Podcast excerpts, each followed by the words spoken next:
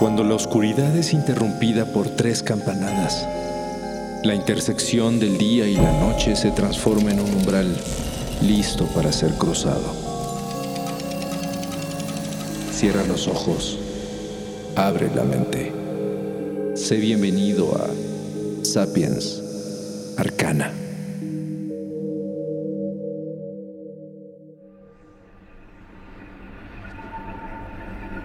Una poderosa razón para no dormir en los tiempos modernos es la posibilidad de caer en las garras de un asesino serial. A cualquiera le puede suceder.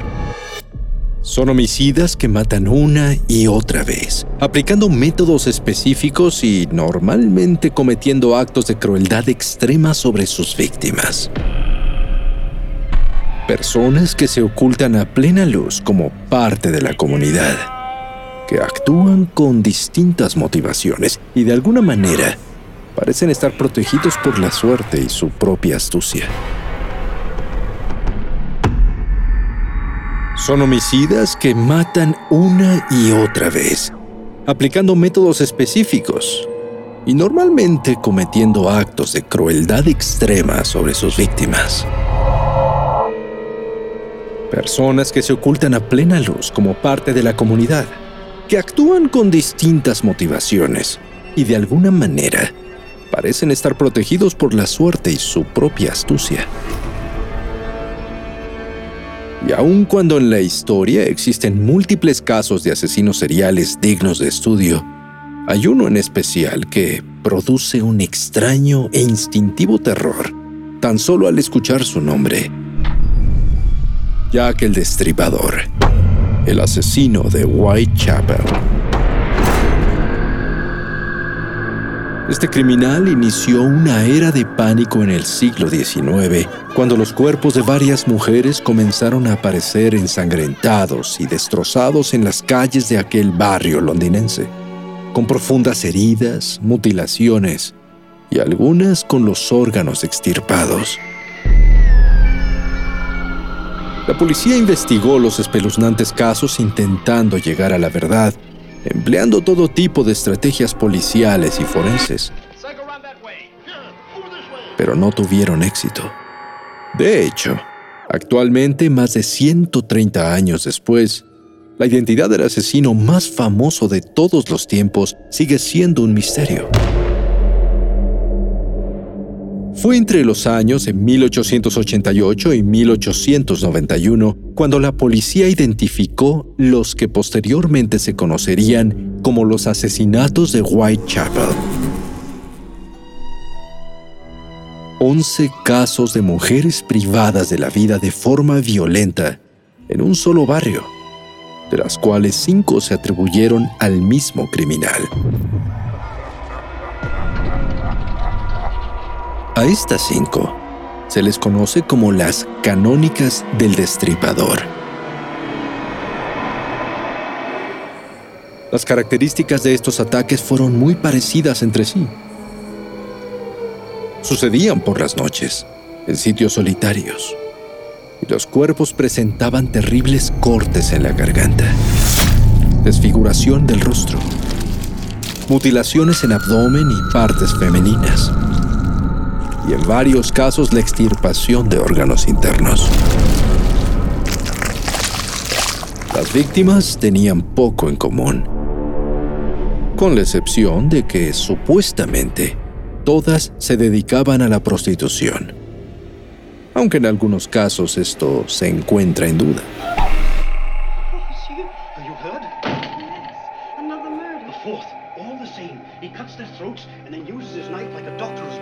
Marianne Nichols fue la primera de las canónicas.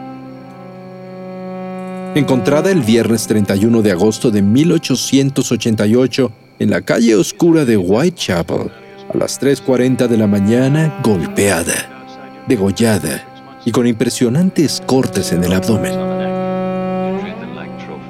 Una semana después, el 8 de agosto, se descubrió el cuerpo de Annie Chapman de 48 años Ambas habían sido salvajemente acuchilladas, lo que creó pánico entre la comunidad. Varios días después, dos mujeres murieron en la misma noche.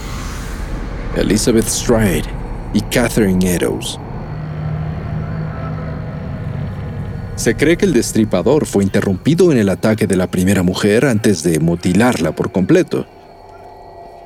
Y por ello existe también la teoría de que el asesino decidió matar a la segunda unos metros adelante, tan solo 45 minutos después.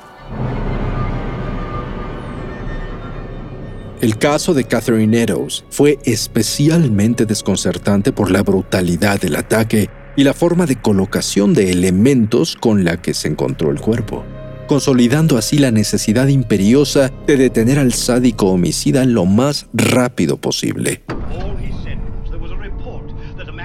La última víctima atribuida a Jack fue sin duda una de las más espantosas escenas de crimen que jamás habían visto hasta el momento.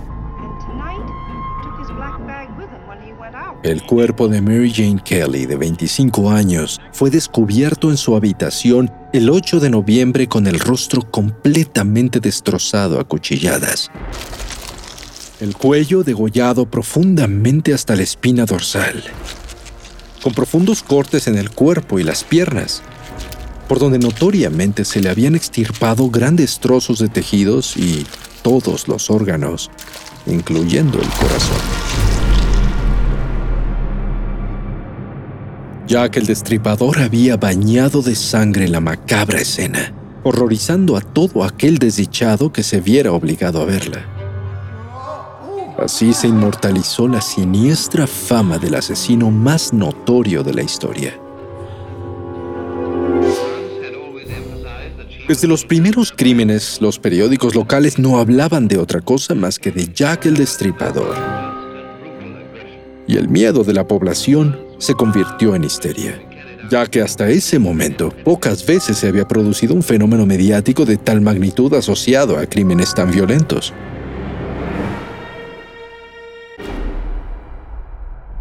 Numerosas teorías surgían de todas las fuentes, mientras las personas, especialmente las mujeres, vivían aterrorizadas y se resguardaban a toda costa tratando de evitar convertirse en la siguiente víctima.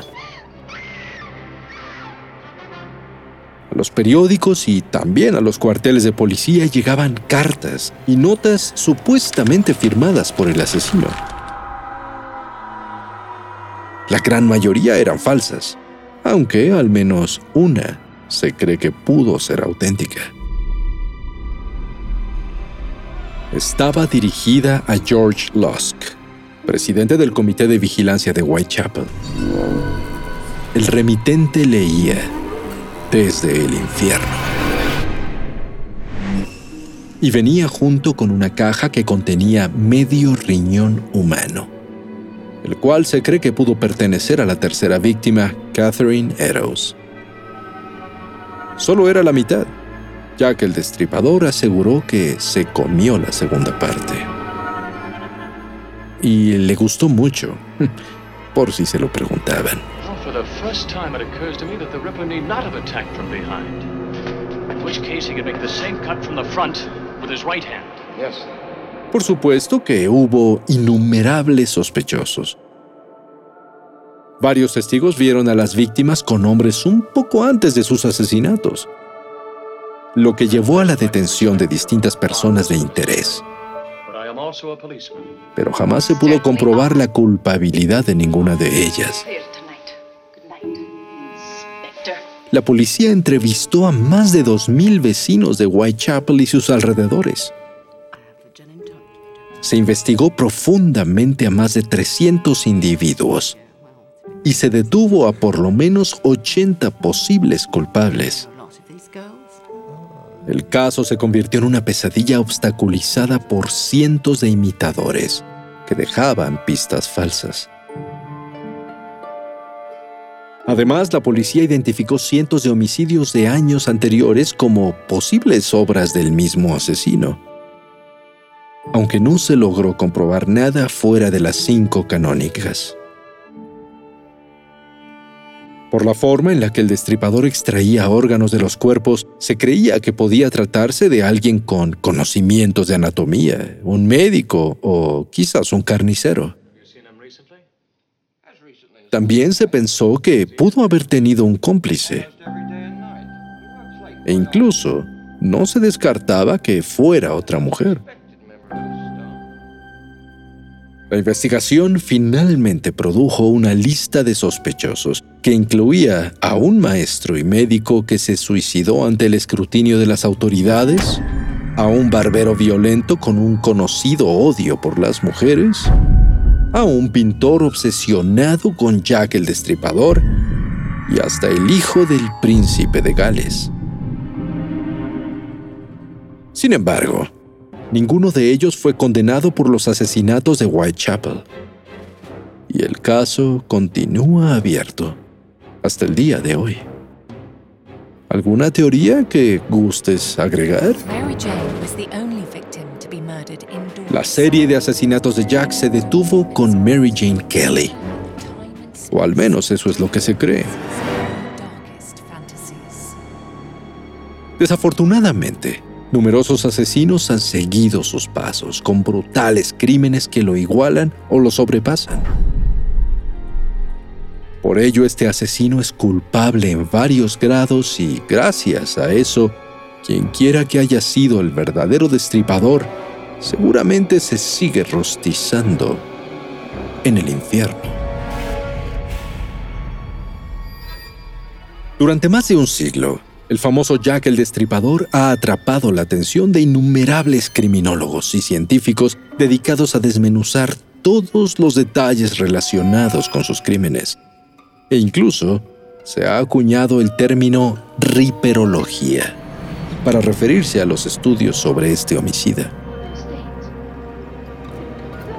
Así se han creado diversas teorías sobre la realidad de su historia. Algunas conspirativas, otras macabras. Y se ha estudiado a fondo toda la evidencia que sobrevive de los casos apoyándose en tecnología del siglo XXI. Sin embargo, el asesino sigue escondido, como un fantasma sin rostro al que seguramente nunca vamos a conocer. Mm.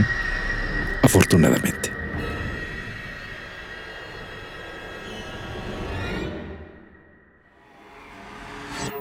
El umbral se cierra hasta que la luna lo vuelva a abrir. Mientras tanto, abre los ojos y asómate en las grietas del espacio y el tiempo. Y si te atreves, descubrirás qué hay más allá de lo que consideras real. Sapiens Arcana, soñado por Luis Eduardo Castillo, esculpido por Emiliano Quintanar, trazado por Keren Sachaires. Aprender historia no debe ser necesariamente aburrido. Hay formas de conectar con hechos del pasado de una forma divertida y rápida. ¿Por qué Rivera se peleó con Siqueiros? ¿Por qué Francisco y Madero hablaba con los muertos? Mi nombre es Sara, pero puedes llamarme Sari. Soy historiadora, maestra y creadora del podcast Historia Chiquita, un podcast que quiere que aprendas historia de una forma entretenida, rápida y cómica. Te invito a que me escuches contarte historias grandes de manera chiquita aquí, en Historia Chiquita, disponible en cualquier plataforma de podcast. With Lucky Land slots, you can get lucky just about anywhere. This is your captain speaking. Uh, we've got clear runway and the weather's fine, but we're just going to circle up here a while and uh, get lucky. No, no, nothing like that. It's just these cash prizes add up quick. So I suggest you sit back, keep your tray table upright, and start getting lucky. Play for free at LuckyLandSlots.com. Are you feeling lucky? No purchase necessary. Void where prohibited by law. 18 plus terms and conditions apply. See website for details.